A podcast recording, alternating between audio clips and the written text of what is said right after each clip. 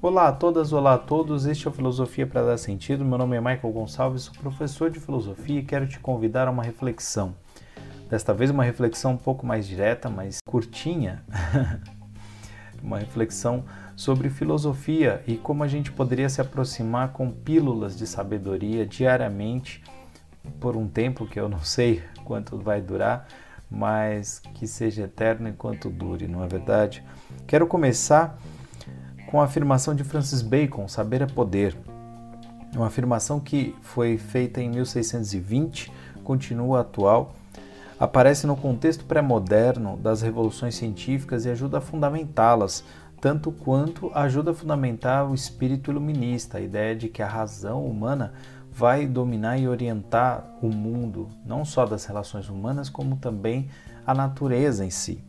Francis Bacon queria que o conhecimento avançasse sobre bases sólidas, evitando preconceitos, atenção às exageradas falas de quem já passou, cuidado com as retóricas de vendedores e as concepções muito rígidas sobre o ser humano, que geram preconceitos sobre as pessoas em si e sobre o próprio conhecimento. Ele valorizava um olhar curioso e interessado acerca do mundo e de todas as coisas.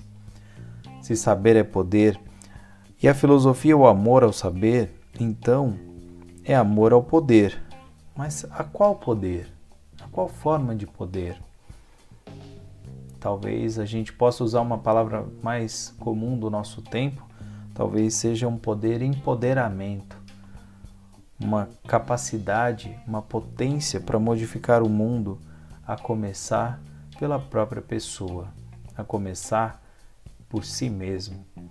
Então, quanto mais se busca, quanto mais se deseja, quanto mais se sabe, mais poder se tem para enfrentar o mundo, para enfrentar a vida, para enfrentar as questões que se colocam diante de nós. Portanto, saber é fundamental. Saber é mais do que um luxo, é uma necessidade, é um direito. Saber é poder. Fez sentido para você?